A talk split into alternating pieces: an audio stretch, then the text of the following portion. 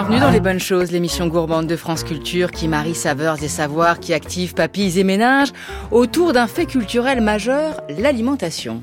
Je crois que la cuisine chinoise, c'est une grande expression de l'âme chinoise. Parce que les Chinois aiment beaucoup, beaucoup à bien manger. Et pour les Chinois, n'est pas vivre. C'est avant tout vivre concrètement et non pas vivre abstraitement. Et la cuisine, précisément, c'est une symphonie de saveurs une espèce de, d'harmonie et qui plaît beaucoup à la chinoise. Par conséquent, les Chinois attachent beaucoup d'importance à la cuisine parce qu'ils la trouvent comme une expression de leur âme. Au point que le grand philosophe chinois Zhuangzi avait prétendu que le chef cuisinier était le plus grand philosophe du monde.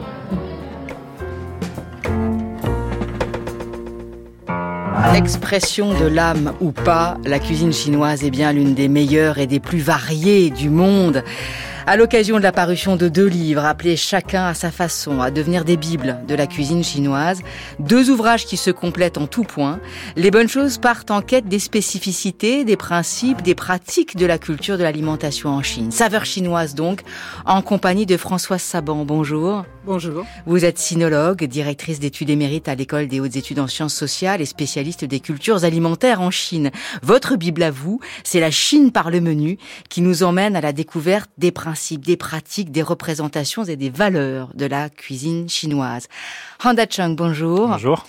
Vous êtes un passionné de cuisine. Vous êtes le fondateur du compte Instagram Shifan qui veut dire en gros, hein, manger en mandarin, et d'une newsletter qui est dédiée à la cuisine chinoise. Vous organisez aussi des food tours qui s'intitulent Rice Club et qui se trouvent dans Paris avec des guides passionnés pour explorer toutes les cuisines asiatiques. Votre Bible à vous, c'est le guide de la cuisine chinoise qui est un recueil de recettes, je crois qu'il y en a 120.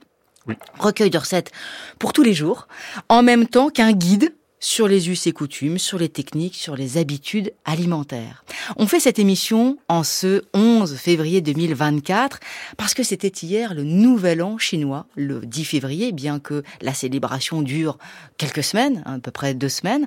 Est-ce que Randachang, il y a des plats de fête comme nos huîtres, nos foie gras euh, en France, qui sont spécifiques au nouvel an chinois? Euh, oui, tout à fait. Malgré la, la diversité euh, de la cuisine chinoise et, le, et, la taille du pays, donc il y a quelques plats qui reviennent euh, souvent. Donc dans le nord, on va manger plutôt des raviolis. Euh, c'est un peu l'image que j'ai des, des, familles pékinoises donc qui vont faire des raviolis à la maison donc pour le pour le réveillon. Et dans le sud, on va manger beaucoup plus de riz. Donc les aliments qui reviennent souvent, bah, on a des nouilles de riz, des gâteaux de riz qu'on va faire pendant le Nouvel An. Et il y a, enfin, il y a évidemment aussi des plats qui reviennent comme le poisson. Euh, notamment beaucoup de fruits de mer sur la région côtière. François Saban, on, on, le dit tout de suite, euh, nord, sud, du blé, du riz, cuisine extrêmement variée parce que la taille du pays et la démographie sont gigantesques. Est-ce que malgré tout, vous diriez qu'on peut parler d'une cuisine chinoise qui a des tendances un peu partout sur le, sur le continent, disons, oui, le pays continent Oui, je pense qu'on peut parler euh, à la fois d'une grande diversité, comme l'a dit euh, Randa Chang, il est bien évident qu'on ne mange pas la même chose à Pékin qu'à Shanghai, euh, surtout dans ces périodes euh, de fête. Mais il y a aussi une unité que j'appellerais euh, civilisationnelle ou culturelle, qui fait que on conçoit, par exemple, un repas et la manière de le, de le manger d'une manière assez similaire du nord au sud et de l'est à l'ouest. Mais faut pas oublier que la Chine contient, pourrait contenir 17 France. Donc c'est quand même euh, très important. Pour revenir sur le sur le menu du Nouvel An, ce qui est aussi très intéressant avec le, les raviolis qui sont faits au nord, c'est que toute la famille, c'est c'est l'occasion d'une réunion de famille et de réaffirmer les liens qui unissent les membres de la famille. Et tout le monde se met à faire ces raviolis et euh, tous, ils savent tous les faire d'une manière magnifique. Et quand ils invitent un étranger, celui-ci est totalement ridicule. Ils, ne se moquent pas de lui. Mais les raviolis qu'ils fabriquent d'abord à un rythme extrêmement lent et, ils sont très très moches parce que bon, on n'a pas l'habileté ni l'habitude de faire ces raviolis du Nouvel An. Là, pour continuer sur cette euh, diversité de la cuisine chinoise, et en même temps la façon dont on peut les distinguer, euh, on dit souvent donc blé au nord avec les raviolis, les crêpes et riz au sud, mais ça n'est pas suffisant. Dites bien l'un et l'autre dans, vos ouvrages. Vous distinguez quatre cuisines euh, en fonction des régions en Dachang. Vous faites une cartographie au début et puis on voit quatre euh, régions apparaître. C'est vrai. Alors, on, distingue souvent euh, la cuisine chinoise. Alors, soit on peut parler de huit grandes cuisines régionales, on peut aussi parler de quatre. Alors, c'est pas vraiment une définition très stricte. Hein, donc, encore une fois, on essaie de donner des termes pour essayer en tout cas de, distinguer les différentes cuisines. Donc dans mon ouvrage, en tout cas, moi je parle de, quatre grandes cuisines euh, régionales chinoises pour essayer de simplifier. Donc il y a évidemment la cuisine du Nord, donc qui part de Shandong, qui est une province donc qui a qui va beaucoup influencer toute la cuisine du Nord, dont Pékin et le Tongpei. Donc il y a une cuisine de Tiangnan, donc qui va euh, qui a qui, qui, est plus une cuisine de l'est, donc euh, notamment autour de Shanghai, euh, avec voilà des des, des, des une cuisine beaucoup plus accentuée sur les légumes, sur les sur les sur les végétaux, mais aussi un goût un peu plus un peu plus nature dans le Sichuan, évidemment, donc qu'on connaît maintenant, bien à Paris, je pense, parce qu'il y a pas mal de restos sichuanais. Donc là, on va s'intéresser beaucoup plus à des plats pimentés, au poivre de Sichuan, mais qui se limitent pas à ça non plus, parce qu'il y a beaucoup de plats aussi qui sont non pimentés dans la cuisine sichuanaise et évidemment la cuisine cantonaise qui est de facto la cuisine chinoise euh, de référence dans le monde pendant très longtemps. Parce que l'immigration cantonaise a très a grandement influencé la cuisine chinoise donc la diaspora chinoise que ce soit aux États-Unis en Europe. Donc c'est euh, voilà. Ce qu'on appelle la cuisine chinoise pendant très longtemps en Europe c'est en fait la cuisine cantonaise. Vous vous êtes arrivé en France à l'âge de 11 ans dans les années 90 euh, vous êtes originaire du Wenzhou vous en avez remporté évidemment beaucoup de souvenirs en particulier des petits déjeuners Hein, vous le dites au début de votre de votre ouvrage. Est-ce que quand vous êtes arrivé en France, vous vous êtes dit oh, mais la France connaît méconnaît complètement la cuisine chinoise, ce que je découvre ici n'a tellement rien à voir avec ce que j'ai connu là-bas. Et est-ce que de ce point de vue-là, on a progressé parce que maintenant vous êtes grand? Mmh. Alors, en arrivant, pas forcément parce que j'étais vraiment très petit. Je pense que j'avais une curiosité vis-à-vis de la cuisine française, mais effectivement, la, la, à la maison, on mangeait quand même très chinois. Et effectivement, quand on allait au resto, je vois bien que la cuisine chinoise à Paris, même à mon jeune âge, était très différente de celle que je trouve en Chine. Euh, beaucoup moins de variété, beaucoup moins de diversité, mais aussi techniquement, c'était voilà moins, moins intéressant.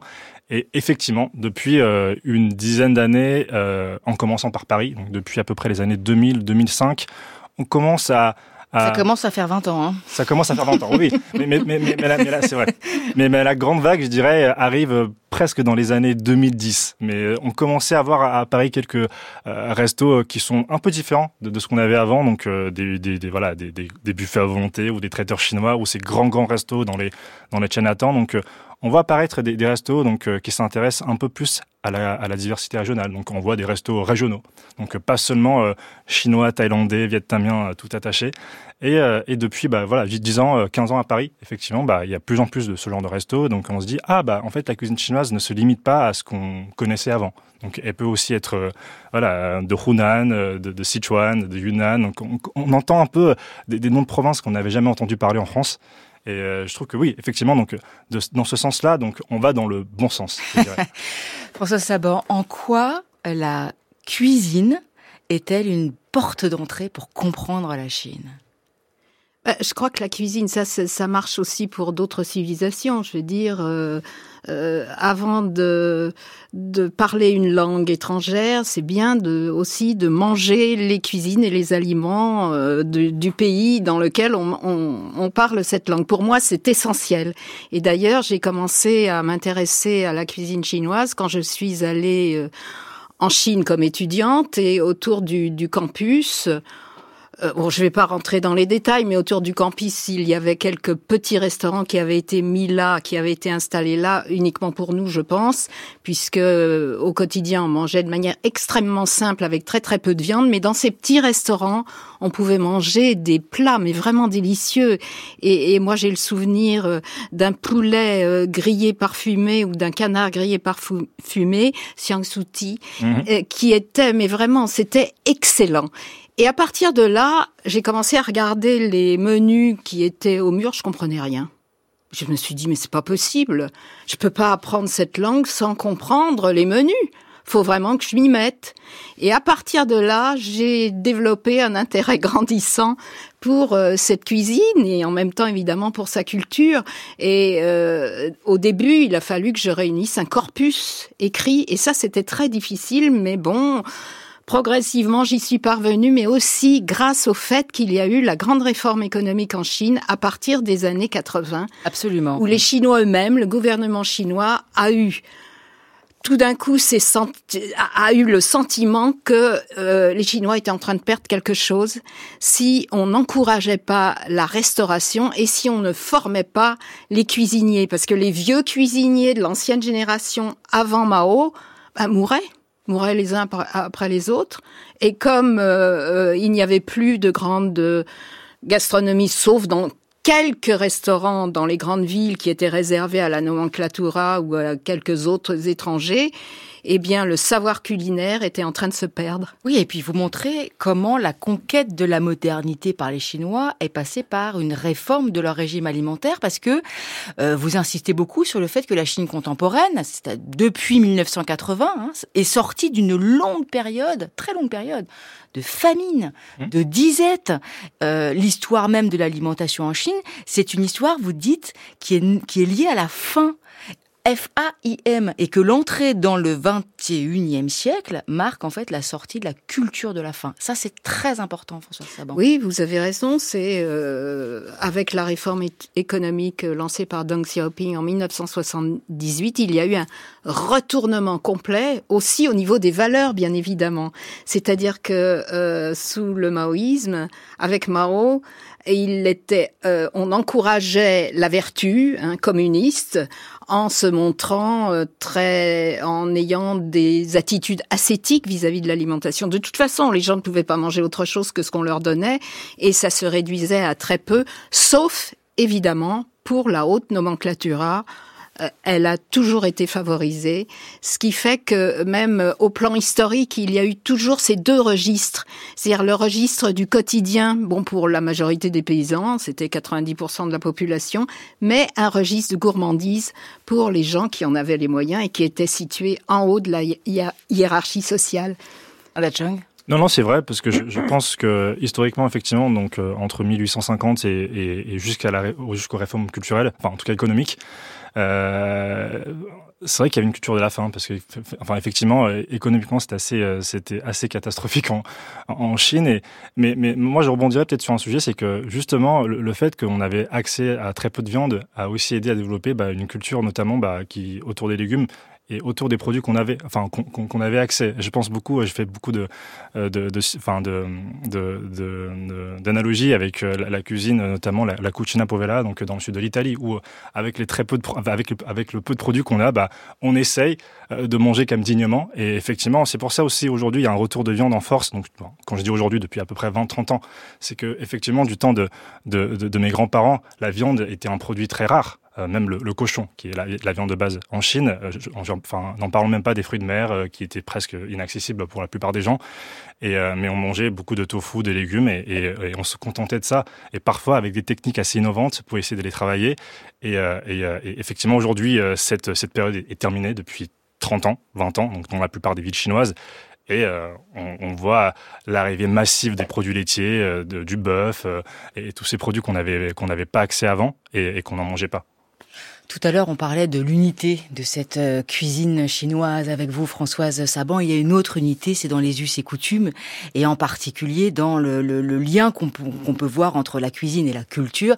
Il y a un ustensile majeur qui est la baguette. Et quand on lit votre livre, La Chine par le menu, Françoise Saban, on découvre quand même que les baguettes ont une place toute particulière dans la, dans la société. Ce serait même l'ustensile alimentaire le plus représentatif de la culture chinoise, signe d'élégance là où le couteau, c'est le sauvage, mm. et surtout de perfectionnement de la civilisation, comme si c'était le stade ultime du raffinement de la civilisation humaine.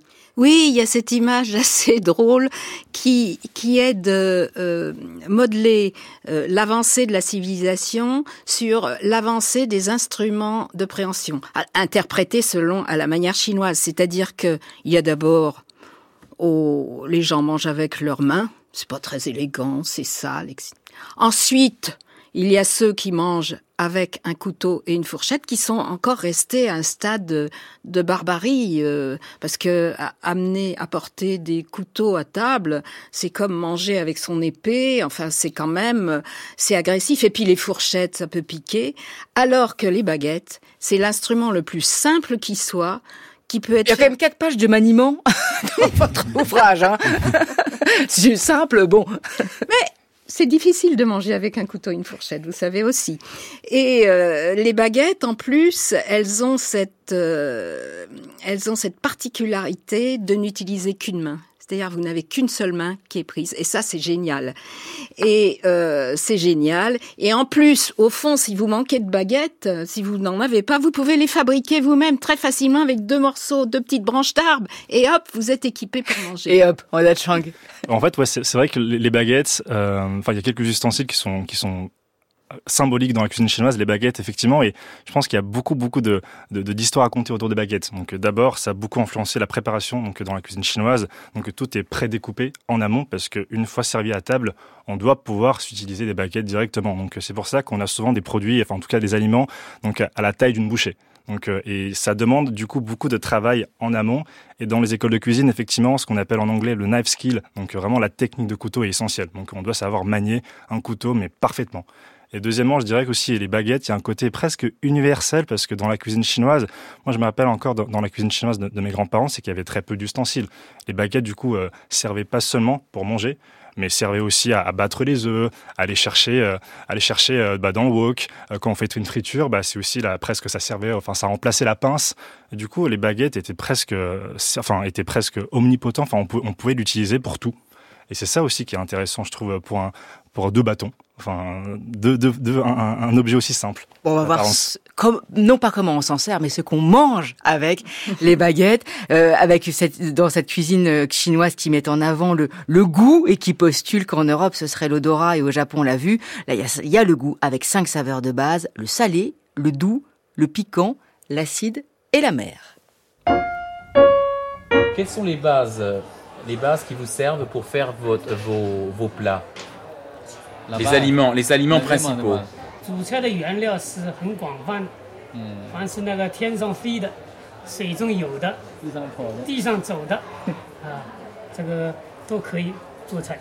Très varié la source de la cuisine. Alors, en général, ce qui, ce qui vole en l'air, ce qui grimpe sur la terre, ce qui nage dans l'eau, alors tout, tout, tout, peut être euh, servi comme euh, la base de la cuisine quand on est. Les quatre principaux, c'est il y a le canard, le poule, le poisson et le pois. Et encore euh, les légumes. Voyez les légumes. C'était une, archive INA de 1979. Claude Hudelot qui interviewait un cuisinier euh, chinois. Nous parlons des saveurs chinoises en compagnie de Françoise Saban et Handa Chang. Et nous avons envie de savoir euh, ce qu'on mange. Est-ce que la cuisine chinoise repose, ou les cuisines chinoises, mais repose sur un ingrédient comme on dirait la tomate en Italie et le beurre en France, par exemple, Handa Chang? La sauce soja? Euh, oui, c'est euh, moi je dirais que je, je, je retiens pas forcément un, un, ingrédient, mais plus sur, du côté des condiments et des sauces, effectivement, pour euh, pour essayer d'aller chercher une unité dans la cuisine chinoise, encore une fois, qui est très très très variée. Donc euh, on ne cessera de le dire. Hein. très important. Je, voilà, je, répéterai, enfin j'essaie de j'essaie de répéter pendant pendant toute l'émission, mais la sauce soja effectivement inventée en Chine, donc ça a beaucoup évolué effectivement, mais mais le, fait de travailler déjà le soja, le soja, enfin avant même parler de la sauce soja, je dirais même le soja, parce que le soja est à la base de la sauce soja, euh, du tofu, euh, de, plein plein d'autres d'autres aliments. Donc la sauce soja, ingrédient indispensable dans la cuisine chinoise, mais du coup qui a aussi influencé les pays aux alentours. Euh, il y a aussi, un, a dans, toutes les cuisines, il y a aussi du vinaigre. Donc en Chine, ce sera le vinaigre de riz noir. Aussi, encore une fois, il y a beaucoup de variétés différentes en Chine, mais ce vinaigre-là et un goût très particulier. Et je finirai avec le vin, parce qu'il y a toujours un, alcool dans la plupart des cuisines. Donc en Chine, ce sera le vin euh, à base de riz, donc le vin de Shaoxing, qui est le représentant le plus connu. Mais, euh, mais voilà, il y a trois, il y a trois condiments, sauces, euh, voilà, qui, qui sont, euh, qui sont presque omniprésents dans la cuisine chinoise. Et pourtant, l'un et l'autre, vous parlez des, alors, soit les sept nécessités pour fonder un foyer, soit les sept choses essentielles de la vie, Françoise Sabon. Oui, c'est, c'est, c'est la même chose. C'est, euh, là, on s'est presque recopié sans le savoir. Mais, alors, il y a une chose, j'ajouterai quelques petites choses qui me semblent essentielles pour euh, la cuisine chinoise. Bon, ce que j'appellerais la base aromatique de la cuisine chinoise. À ce que vous avez dit, je pense qu'il faut absolument ajouter le gingembre. Mhm. Et la ciboule. Alors malheureusement, quand même, c'est que cette, euh, ce, ce, mélange aromatique qui vraiment est à la base de la cuisine chinoise, on peut dire aussi que de temps en temps, et même assez souvent, il est à la base de la, de la cuisine japonaise. Mais quand elle veut faire des plats et qu'elle qu'elle euh, qu'elle euh, comment dire qu'elle s'inspire de la cuisine chinoise peut-être mais quand même cette ce complexe aromatique doit comprendre du gingembre du gingembre frais ça c'est très important oui. Peut-être aussi un peu d'huile sésame, puisque, euh, comme vous le mentionnez bien dans votre ouvrage, l'huile de sésame est faite avec des graines de sésame torréfiées, oui. ce qui donne un goût très beaucoup plus prononcé que euh, les huiles de sésame euh, ordinaires qu'on trouve ici.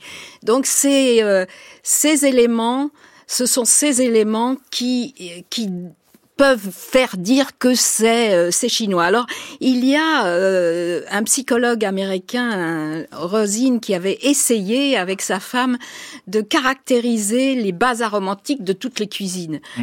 Et pour la Chine, il avait à peu près dit ce que vous avez dit, ce que j'ai dit.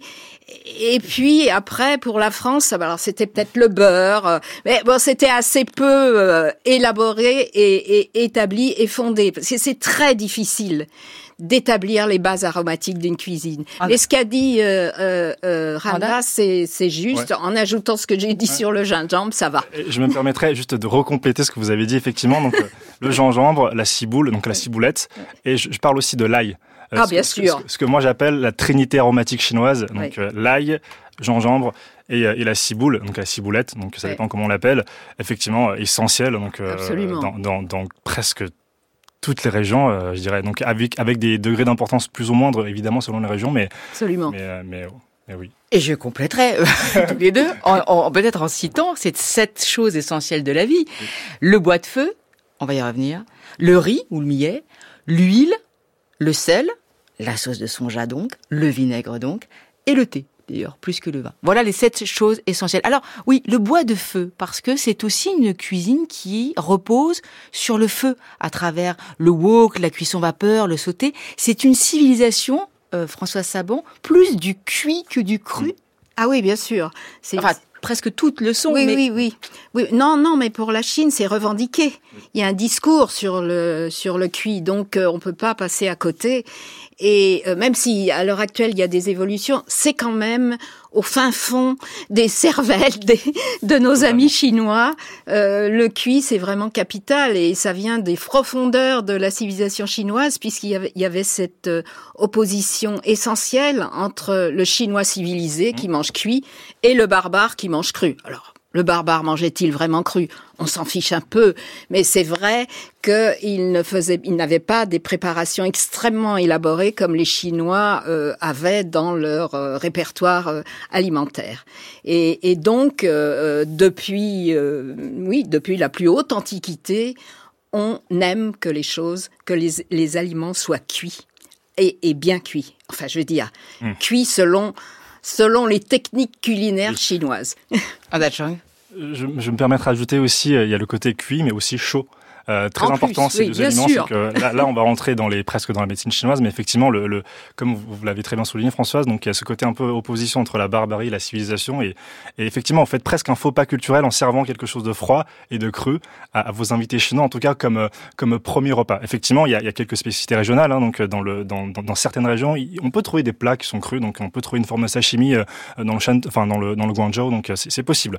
Mais euh, dans une majorité, mais extrêmement majorité euh, des, des, cas, on va préférer quelque chose de cuit, bien cuit effectivement, et chaud. Chaud, c'est important. C'est aussi une cuisine qui repose, même si euh, la place des féculents a diminué depuis 30 ans, c'est aussi, Françoise Saban, une cuisine qui repose beaucoup sur les céréales et les féculents, blé, riz, euh, nous, nous avons commencé à le dire, mais vraiment tout, toutes les cuisines, disons, euh, reposent sur les, les féculents qui servent à côté comme accompagnement. Alors non, c'est l'inverse. Ah bah c'est l'inverse. C'est l'inverse. C'est-à-dire que en fait, ce qu'on appelle cuisine euh, en Chine concerne justement les accompagnements, c'est-à-dire ceux qui nécessitent euh, la technique et le savoir-faire d'un cuisinier. Enfin bon, ça peut être une femme, une, je vais pas dire même une femme, euh, une dame, la femme du, au foyer, parce que ça peut être un homme au foyer. Maintenant, je ne me permettrai plus de, de dire ça. Mais et, et les céréales, sont considérées comme euh, les substances nutritives du repas.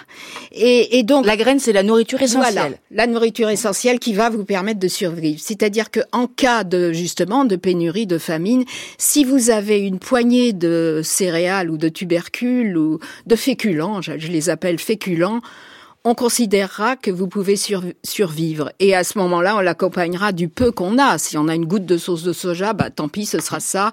Un petit piment, euh, du vinaigre, enfin des, choses vraiment euh, de base.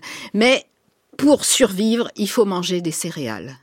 Et donc, la cuisine elle-même, c'est le côté des cuisiniers, de ceux qui préparent les accompagnements et qui euh, accompagnent la céréale et la mettre en valeur parce que les plats sont sapides, sont vraiment ont du goût. Alors que la céréale, par exemple, le riz, on le fait cuire sans, sans sel. On le fait cuire à l'eau sans sel ou à la vapeur sans sel. Au Japon aussi d'ailleurs. Donc euh, il y a un besoin de donner du goût à cette Ça ne veut pas dire qu'on respecte pas et qu'on ne l'aime pas le riz, pas du tout. mais vous dites quand même que depuis quelques années, il y a une campagne d'encouragement de la culture de la pomme de terre à la place du riz. Oh, pas, oui, enfin pour compléter, en réalité, il y a toujours eu des pommes de terre, mais c'était des nourritures comme euh, féculents, comme euh, nourriture de subsistance, elles étaient assez méprisées.